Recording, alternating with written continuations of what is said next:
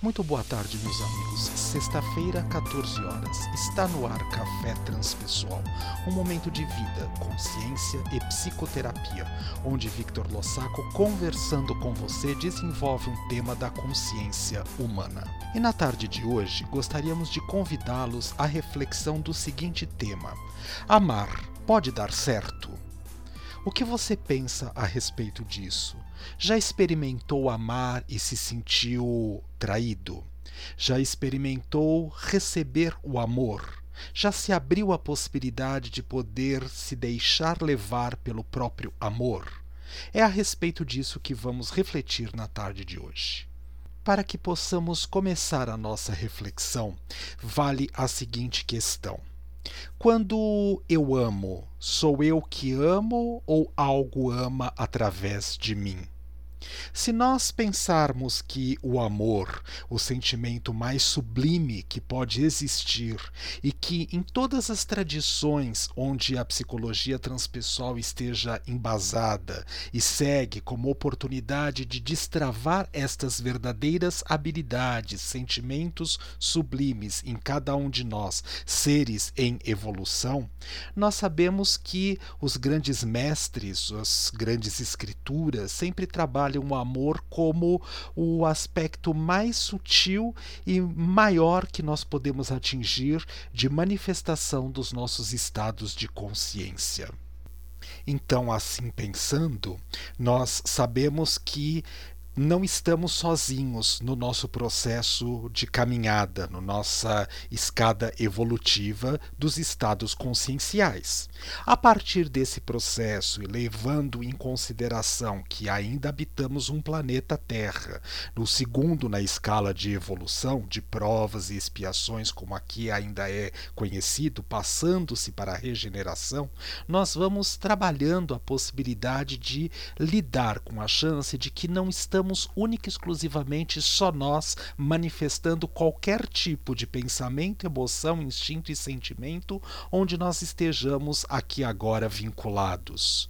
Portanto, pelo menos respeitando a tradição de Ken Wilber na psicologia da inteireza ou psicologia integral, nós sabemos que existem pelo menos nove consciências acopladas a cada um de nós, partindo da nosso ser, das nossas sombras, dos aspectos não trabalhados e desenvolvidos na estrutura psíquica e consciencial do nosso ser, até mesmo os anjos, os demônios, carinhosamente falando, ou os irmãozinhos em estados diferenciados de evolução de consciência inclusive chegando à própria estrutura da luz, da luminosidade.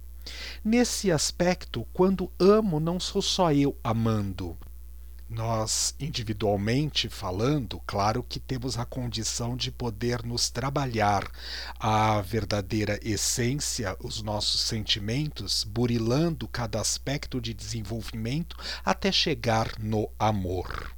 Mas, quando nós assim fazemos, nós nos associamos por sincronia e por afinidade a outras tantas consciências que também vibrem naquela mesma possibilidade de manifestação de sentimento sutil e sublime que é o amor.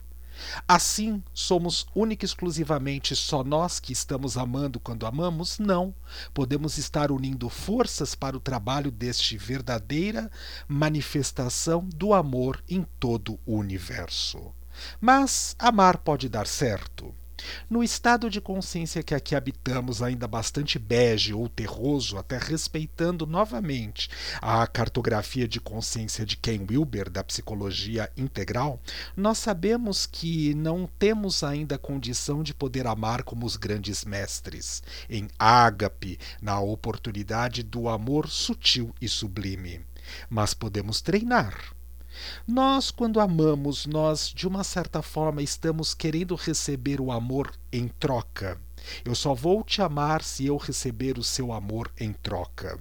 Isto ainda está muito embasado nos aspectos bastante ególatras e egoístas, mas é um jeito de começar a trabalhar a possibilidade desse sentimento sutil que pode se manifestar dentro de cada um dos seres, porque afinal, como uma habilidade profunda e essencial, está gravada na centelha divina desde o momento da nossa criação como espírito ou como consciência transitando no tempo e no espaço. Nesta oportunidade de evolução, nós podemos passar sim por estas experiências.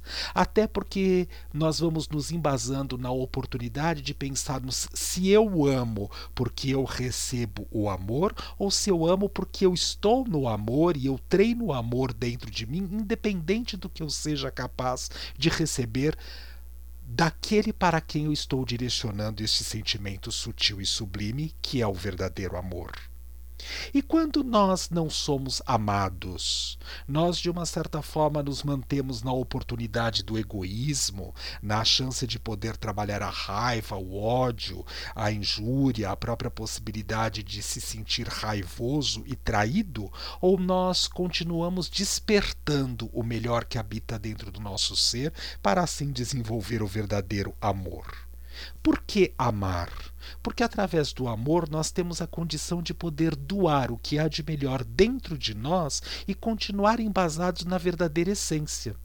Então nós podemos pensar, mesmo que aquele não queira receber o nosso amor, que não precisa ser demonstrado de maneira sinestésica, corporal e nem mesmo através da própria manifestação verbal, mas nós podemos através do nosso sentimento em amor e em conjunto com aquilo que pensamos, transmitir o amor àquele que mesmo assim se julga não em condições de poder recebê-lo.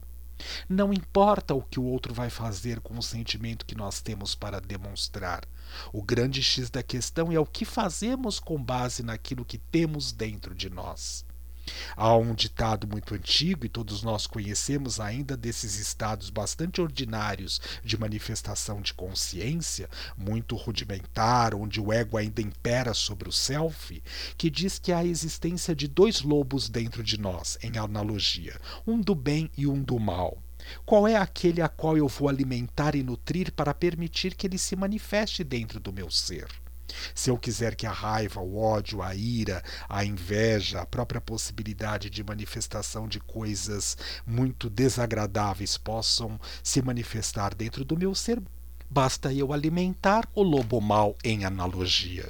Se eu quiser que os aspectos positivos possam se manifestar de amorosidade, de paciência, de resignação, de esperança, de uh, calmaria, ou mesmo na possibilidade de se colocar no lugar do outro compassivamente falando, eu passo a alimentar as características das energias positivas que habitam dentro do meu ser. A que semente eu vou nutrir? E mesmo assim, quando nós amamos aquele que de verdade nos ama, isso é muito fácil, porque é apenas uma energia de troca de reciprocidade. Amar aquele que de uma maneira não nos ama, não aceita a possibilidade de receber esta energia sutil e sublime, é um verdadeiro desafio.